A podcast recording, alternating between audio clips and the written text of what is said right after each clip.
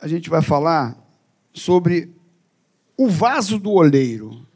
Jeremias 18. É um texto muito conhecido. E você já ouviu algumas mensagens nele, mas eu queria falar sobre esse texto. Jeremias 18. Pode botar o tema O vaso do oleiro. Jeremias 18, do versículo 1 ao versículo 6. Alguns ficarem em pé, por favor, todos de pé. Vamos ler o texto. É pequeno, é curto, você vai ficar sentado um bom tempo. Diz assim, ó. Versículo 1 do capítulo 18 de Jeremias. Palavra do Senhor que veio a Jeremias dizendo: Dispõe-te e desce à casa do oleiro, e lá ouvirás as minhas palavras. Desci à casa do oleiro, e eis que ele estava entregue às suas obras sob as rodas. Como o vaso que o oleiro fazia de barro se lhe estragou na mão, tornou a fazer dele outro vaso, segundo bem lhe pareceu. Então veio a mim a palavra do Senhor: Não poderei eu fazer de vós como fez este olheiro, ó casa de Israel, diz o Senhor. Eis que, como barro na mão do oleiro, assim sois vós na minha mão, ó casa de Israel. Senhor, muito obrigado por esse texto tão lindo, tão maravilhoso, tão pregado, mas a multiforme graça da tua palavra, do teu espírito, que é capaz de nos renovar e falar de forma diferente, todas as vezes que nós lemos o texto. Então, Senhor, que nessa manhã não seja diferente, que teu espírito aplique no nosso coração de acordo com a necessidade da tua igreja e que o teu nome seja exaltado. Muito obrigado em nome de Jesus. Amém. Vamos seu lugar. Meus irmãos, Deus disse ao profeta Jeremias: Dispõe-te, levanta-te e desce à casa do oleiro e lá ouvirás as minhas palavras. Não é isso que está aí no versículo 1 e versículo 2? Dispõe-te, desce à casa do oleiro, e lá ouvirás as minhas palavras. Interessante que esse texto começa dizendo sobre essa disposição que tem que ter no coração de alguém para ouvir a palavra de Deus. Porque muitas vezes Deus quer falar conosco, mas o que falta é disposição para ouvir a voz de Deus. Porque você acredita que Deus fala? Você crê que Deus quer falar com você? Mas o que muitas vezes impede de nós ouvirmos a voz de Deus é a disposição no coração. Por quê? Se eu estiver disposto, se eu realmente tomar uma decisão de ir na direção de Deus, você pode ter certeza absoluta que Ele vai falar. Você pode ter certeza absoluta que Ele vai se relacionar com você. O grande problema é esse, é que muitas vezes Deus quer falar, mas a gente não quer ouvir. Aliás, a gente tem ouvido muitas vozes, a gente tem ouvido muitas coisas que atribulam o nosso coração, que traz angústia para o coração, que impede de ouvir Deus. Eu até tenho uma, uma, uma outra mensagem que a gente prega, que eu uso uma ilustração. Eu acho que eu já contei aqui. Mas aí, se você já ouviu, se eu contar de novo, fala, oh, faz de conta que. Mas é uma ilustração que acontecia, acontecia comigo no IBM, lá em Caxias. Quando a gente fez o IBM, meu Deus. A primeira turma eu fiz. Primeira turma do IBM eu fiz. Você estava lá também. Primeira turma do IBM. E aí, tinha um professor que ele tinha um português fantástico. Ele era um professor de erisiologia. Ele era pastor em Campo Grande, na época. Não está mais na Maranata. Ele, ele veio para Maranata, ficou um tempo, depois foi embora. E ele dava aula de erisiologia no IBM. E, meus irmãos, não importa se é IBM, se é teologia, se é sala secu aula secular, não, não importa. Aluno é aluno em qualquer lugar. Aluno é bagunceiro em qualquer lugar.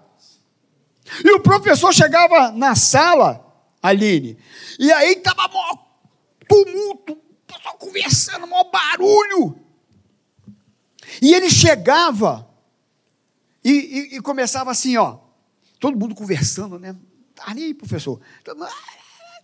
E aí ele começava assim: Nessa noite eu quero falar para vocês que eu vou dar um tema muito importante e eu vou falar sobre é, testemunho de Jeová. Eu queria que vocês abrissem sua Bíblia no livro tal, tal, tal, tal. E, inclusive, eu queria dizer. E aí, aí a gente fazia assim. O professor está falando. Começou a aula. Aí o outro. Aí ia tocando um, ia tocando o outro. Daqui a pouco, estava maior silêncio. E aí a gente começava a ouvir a ele. Inclusive, eu queria dizer para vocês que a página número tal, aí você começava a ouvir o que ele estava falando. Porque todo mundo ficou em silêncio. Com Deus é a mesma coisa. Você está ouvindo um monte de vozes, distraído com um monte de coisa, e você não consegue perceber a voz de Deus. Ouvir Deus falar com você. Porque você dá ouvido a muitas coisas, a muitas vozes, e não está ouvindo quem deveria ouvir.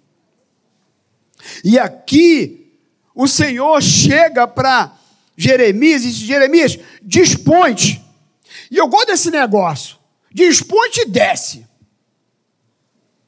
Porque para ouvir Deus também, meu irmão, tu tem que descer.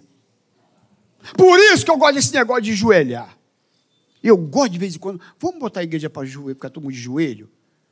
Porque quando você se ajoelha, é uma demonstração para Deus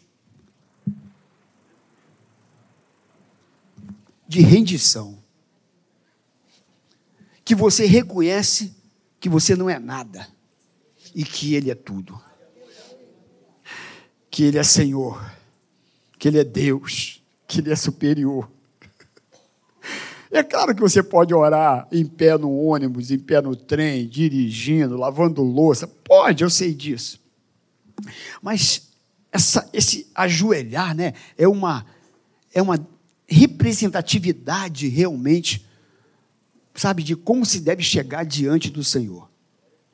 E o texto diz assim: dispõe e desce. Esteja à disposição e desce para falar comigo, para você ouvir minhas palavras, para você me ouvir. Tenha o coração disposto e se humilha porque se o povo que se chama pelo meu nome, se. Ah, é aí que começa.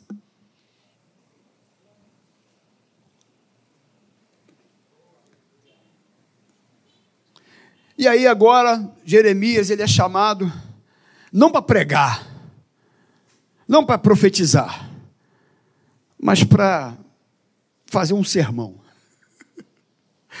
Desce, porque eu vou falar com você.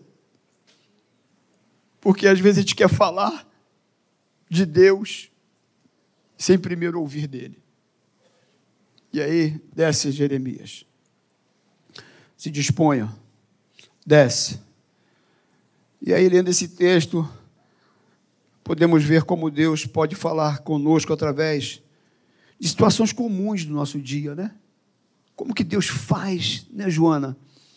Como é que Ele fala de forma tão simples? De maneira tão sabe, peculiar a cada um de nós. Muitas vezes no nosso trabalho, no nosso dia a dia, na nossa forma, no, no, sabe? E aí ele foi dar uma demonstração, foi falar com Jeremias, sabe, na casa do oleiro, na casa de um homem que fazia vasos.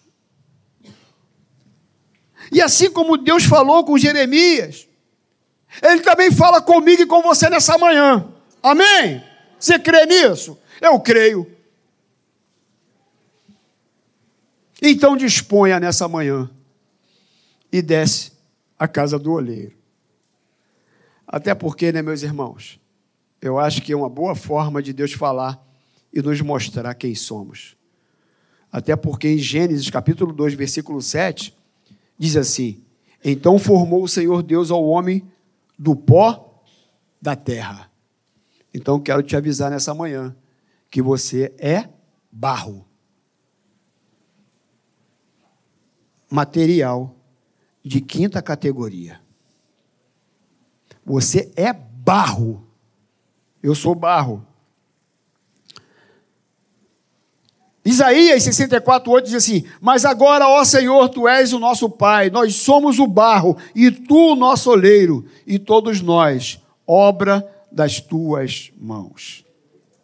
Agora, o lindo, sabe o que é, meus irmãos? É que Deus não desiste de trabalhar em nossa vida. Isso é que é, sabe, isso que mexe com o meu coração. Que apesar de mim, apesar de você, Deus não desiste de trabalhar na nossa vida. Que Deus lindo, que Deus maravilhoso. Jeremias desce à casa do olheiro e diz que o olheiro estava entregue a sua obra sobre as rodas. Olha o que diz o versículo 3, tua Bíblia está aberta? Diz assim: ó, desci à casa do olheiro. Ele obedeceu. Ele foi, ele desceu. E eis que ele estava entregue a sua obra sobre as rodas. E aí, interessante é que o oleiro não para a obra. Ele está sempre entregue à obra. O oleiro está sempre trabalhando. Como que a gente está em construção, né, meus irmãos? O oleiro sempre trabalha. E diz então: Eis que ele estava entregue a sua obra sobre as rodas, e aí o oleiro pega o barro, sem forma, e dá ele uma forma única e singular. Aliás, única e singular é muito interessante porque, como que é interessante, né? A gente olhar para essa plateia aqui, cada um de um jeitinho, né, rapaz? Cada um de uma maneira, cada um de uma forma, cada pessoa de um, com uma personalidade. Coisa linda isso, né, cara? Não tem negócio de repetido, né, cara? Não tem figurinha repetida, não. Até as gêmeas, as filhas do, do Wagner, tem diferença na forma que eles conhecem. O pai não erra. O namorado não erra. Mas também na personalidade. Então, cada um tem a sua forma singular. Diz o versículo 4: Como o vaso que o olheiro fazia de barro se lhe estragou na mão, tornou a fazer dele outro vaso, segundo bem lhe pareceu. Então, diz aqui o texto que enquanto Jeremias desceu à casa do oleiro, o oleiro estava trabalhando no vaso. Diz que o vaso se estragou na mão do oleiro. E aí, pensando nessa figura que Deus usa para falar com Jeremias, de como Deus trata o homem e aí a gente vê um texto dizendo que o vaso se lhe estragou na mão, ou seja, não foi o oleiro que quebrou o vaso. O vaso se lhe estragou na mão. O vaso que se lhe estragou. E aí, o maravilhoso é que Deus não, não quebra o vasozinho aqui, que é ruinzinho, de barro. Mas sou eu mesmo que, sabe? Sou eu que me estrago. o vaso se lhe estragou na mão. E esse vaso, de vez em quando, né, Oba? Tem um negocinho ruim. Às vezes encontra no meio do barro mato, pedra. Tem um negócio no meio do barro esquisito. E aí, a gente pensando, né, meus irmãos, sobre essa situação de se lhe estragar na mão do oleiro. Quantas vezes, sabe, a gente falha, a gente erra, a gente pensa que está pronto, mas é um ledo engano. Quando você pensa que você é alguma coisa, que você, sabe, que você é um vaso lindo, maravilhoso, ah, meus irmãos,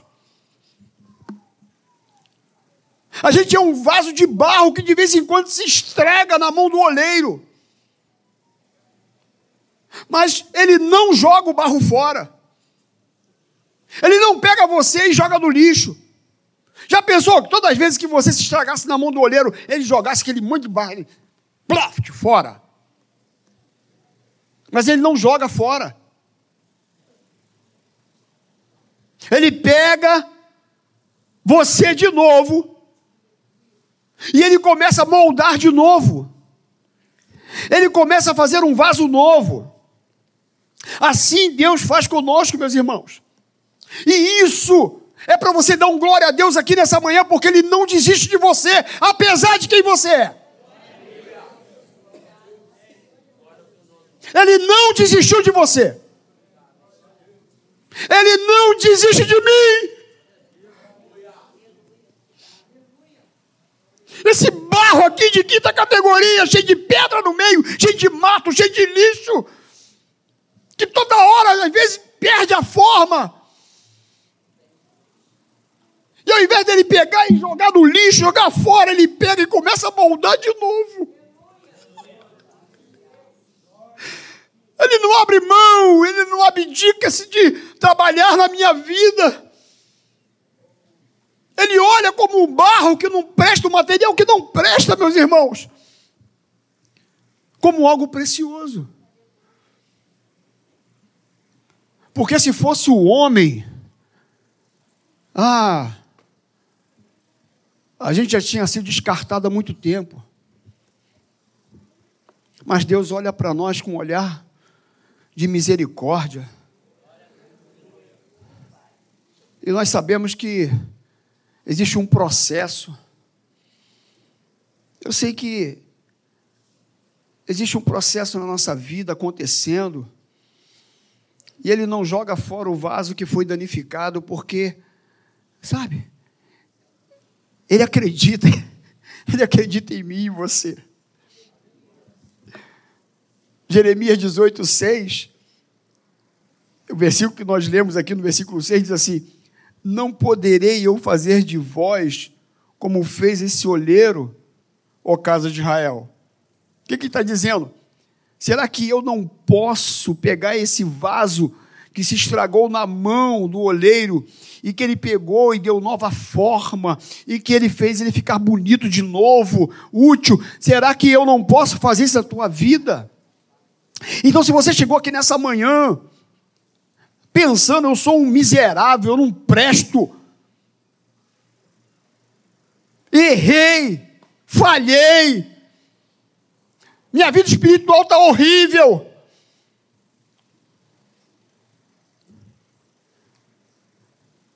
Minha vida emocional está toda quebrada, toda ruim. Talvez você chegou aqui um caco.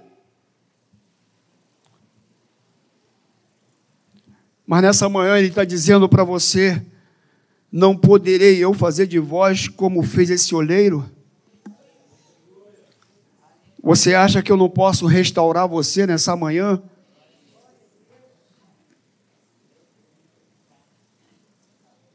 Ele sempre nos dá mais uma chance. É claro que esse processo eu sei que não é indolor. Não é. Pegar o. Para fazer um vaso, meu irmão, não é brincadeira, não. Tem que amassar o, o barro. Ploft! Ploft!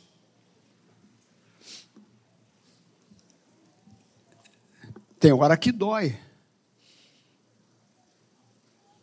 Machuca. Mas Deus vai jogando, como o olheiro vai jogando aquela aguinha no, no barro. Já viu quando vai cair na aguinha? O que, que vai acontecendo? Vai amolecendo. E a água do Espírito começa a amolecer, começa a trabalhar começa a tratar. E ele vai formando um novo vaso. Até porque esse barro não apenas tem que ter uma forma, mas ele tem que ser útil. Normalmente fazemos distinção entre o belo e o útil, entre o necessário e o elegante. O vaso precisa ser belo e precisa ser útil. Então, para que haja beleza em você e utilidade, tem que ter trabalho na tua vida. E olha como tem que ter trabalho, hein, rapaz? Porque, ô. Oh, não é à toa que você é de barro. Mas só que ele vai moldando. E a Bíblia diz que existe vasos de honra e de desonra. E como vasos de honra que nós somos, refletimos a glória de Deus. E o que nós transportamos é a presença de Deus na nossa vida. Então, meus irmãos, assim, como cada vaso que está aqui nessa manhã, é uma obra de, ar, de arte. Amém?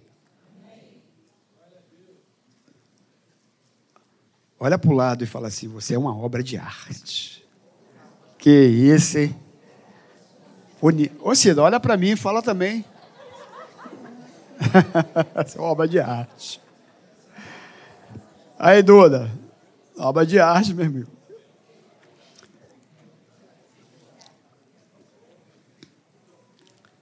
Todos que estão aqui têm que refletir a beleza do Senhor. E tem que ser útil. Porque você carrega dentro de você nada mais, nada menos do que o próprio Deus. E aí, meus irmãos, Deus, Ele tem um propósito para cada um de nós, para cada vaso que está aqui nessa manhã. E legal que Deus não faz vaso em séries, né? Como eu falei. Não é tudo igual. Cada vaso é singular. E como o olheiro faz um vaso de cada vez. Ele dá uma forma interessante, né, meus irmãos? Por mais que o olheiro faça os modelos parecidos, mas cada um tem. Porque é mão, é mão ali, ó. É artesanal. E uma coisa linda, sabe o que é também?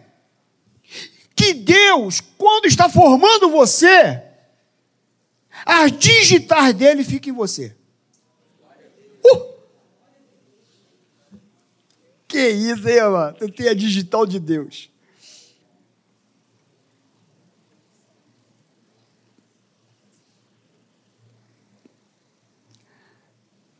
Por isso, eu preciso descer e eu preciso ir à casa do oleiro, porque ele precisa primeiro trabalhar na minha vida para depois ele me usar. Né? Deus precisa primeiro trabalhar em você para depois trabalhar através de você. Porque um vaso é feito para um propósito. Ele sempre tem uma utilidade. Um vaso defeituoso, com rachadura ou trincado, ele não pode cumprir o propósito para o qual foi criado, não é verdade? Você pega um vaso, bota as, as rosas lá, joga água, está rachado.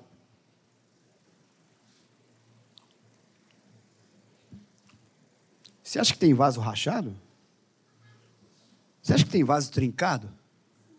Hã? Tem vaso rachado? Será que tem algum vaso hoje aqui trincado? Que não está conseguindo reter, reter a presença de Deus? A água do Espírito Santo joga e vaza.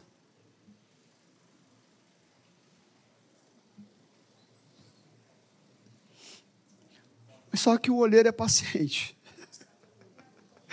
De repente chegou hoje aqui trincadinha, mano. Meio quebradinho. Mas ele diz aqui: o olheiro tornou a fazer o vaso estragado. Ele fez outro vaso, um vaso novo.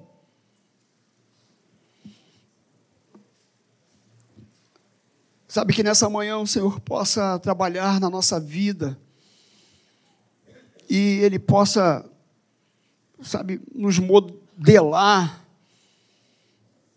porque não adianta eu só ter beleza, porque às vezes as pessoas pegam algum vaso, passa lá um, um verniz, bota lá alguma cola para tentar, sabe, tampar o vazamento, o trincado, a rachadura. Mas só que Deus, Ele quer. Deus não, Deus, Deus não quer vaso com rachadura. Deus não quer vaso colado, com fita. Deus não quer jeitinho. Deus não quer, sabe, as nossas, as nossas artimanhas espirituais. Deus não quer o nosso sabe? O nosso evangeliquez.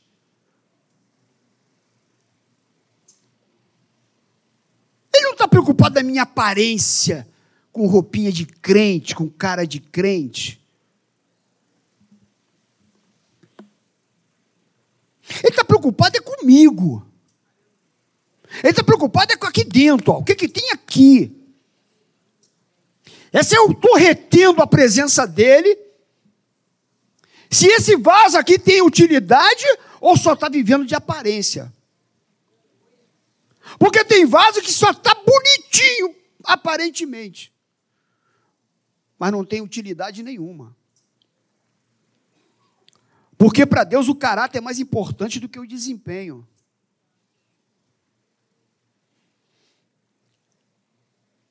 Se você quer saber, a tua vida precede o ministério. Ministério é uma consequência da sua vida com Deus. Ministério é uma consequência da sua devoção a Ele, do seu relacionamento com Ele, da sua intimidade com Ele. Tem gente que coloca o ministério na frente da vida com Deus, é a carroça na frente dos bois.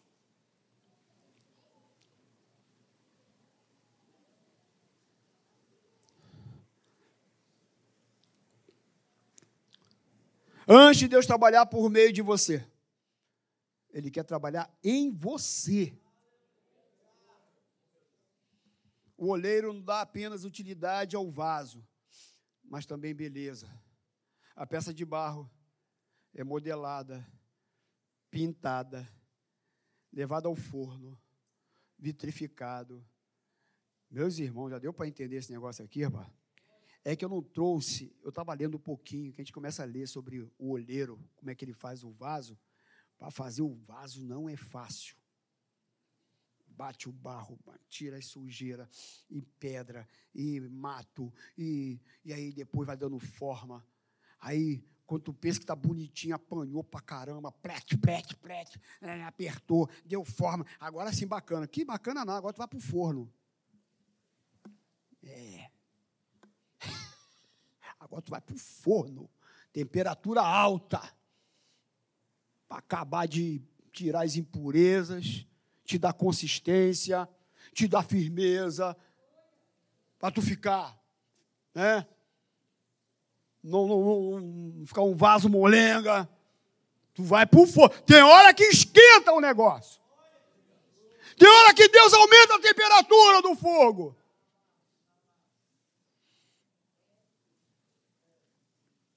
Aí você fala, mas meu Deus, por quê? É para te fazer alguém melhor. É para te fazer um vaso de honra.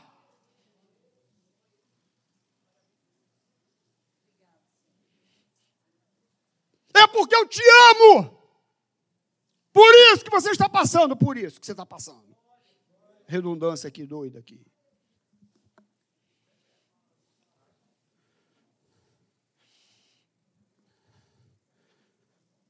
é porque eu tenho uma utilidade grande para você e você precisa estar preparado. Você não pode estar rachado. Você não pode ser um vaso qualquer.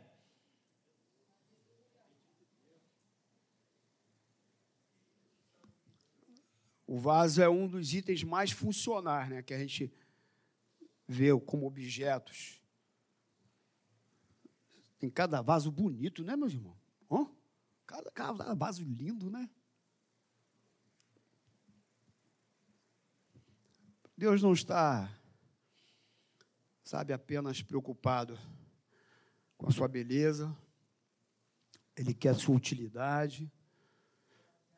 E eu quero dizer para você que Ele está te transformando na imagem e semelhança do seu filho. Deus está trabalhando em nós. A digitar de Deus está estampado em você. A glória do vaso não está no seu material, porque nós somos de barro. Mas é o que ele tem dentro. Essa é a maior beleza. Porque o material é barro. Por isso que o apóstolo Paulo escreveu o seguinte, 2 Coríntios capítulo 4, versículo 7. Temos, porém, este tesouro em vasos de barro, para que o poder extraordinário seja de Deus e não nosso.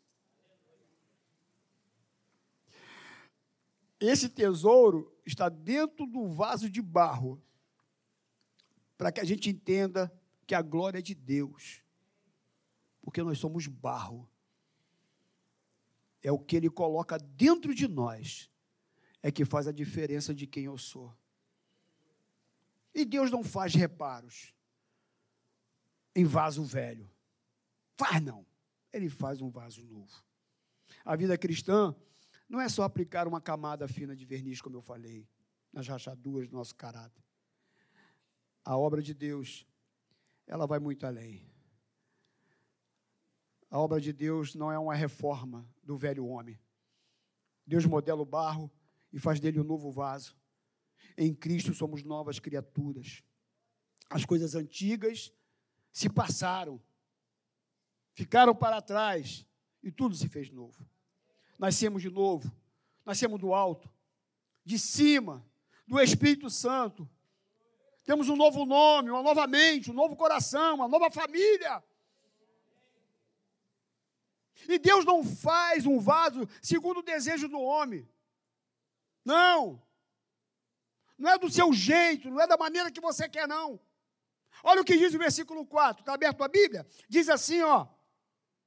Como o vaso que o olheiro fazia de barro, lhe estragou na mão, tornou a fazer dele outro vaso, segundo bem lhe pareceu. Isso é fantástico. Isso é fantástico. Ele fez o vaso segundo lhe pareceu. É segundo a vontade dele, não é a tua vontade. É conforme lhe apraz. Não é o barro que determina ao olheiro a forma e o propósito a qual ele foi criado. O olheiro é que tem tudo no controle. É Ele que sabe para onde Ele quer te levar. O ministério que tem para a tua vida. Não é você que decide, não é você que escolhe. Se Ele é o oleiro realmente, se Ele é o seu Senhor de verdade, deixa Ele dirigir a tua vida.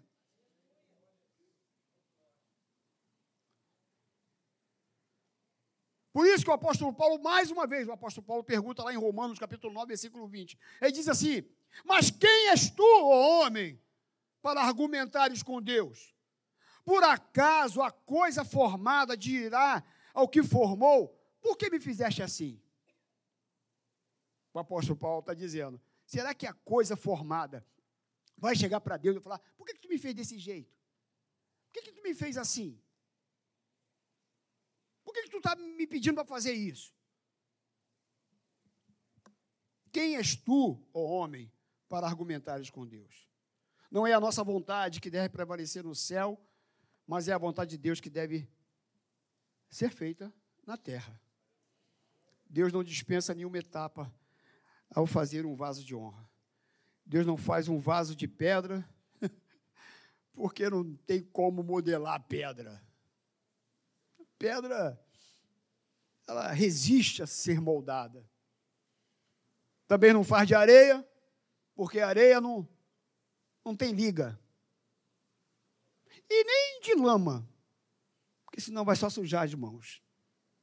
Por isso que Deus escolheu o barro.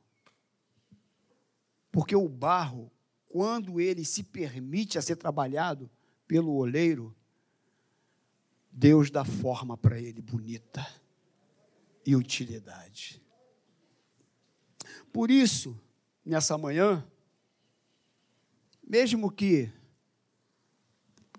tenha que apertar, dar forma, levar ao forno, mas você pode ter certeza de uma coisa: isso não é para você ser destruído. Pelo contrário, é para te dar beleza e utilidade. Nós fomos criados para louvor e glória de Deus. Por isso nós devemos ser vasos preciosos, limpos e úteis.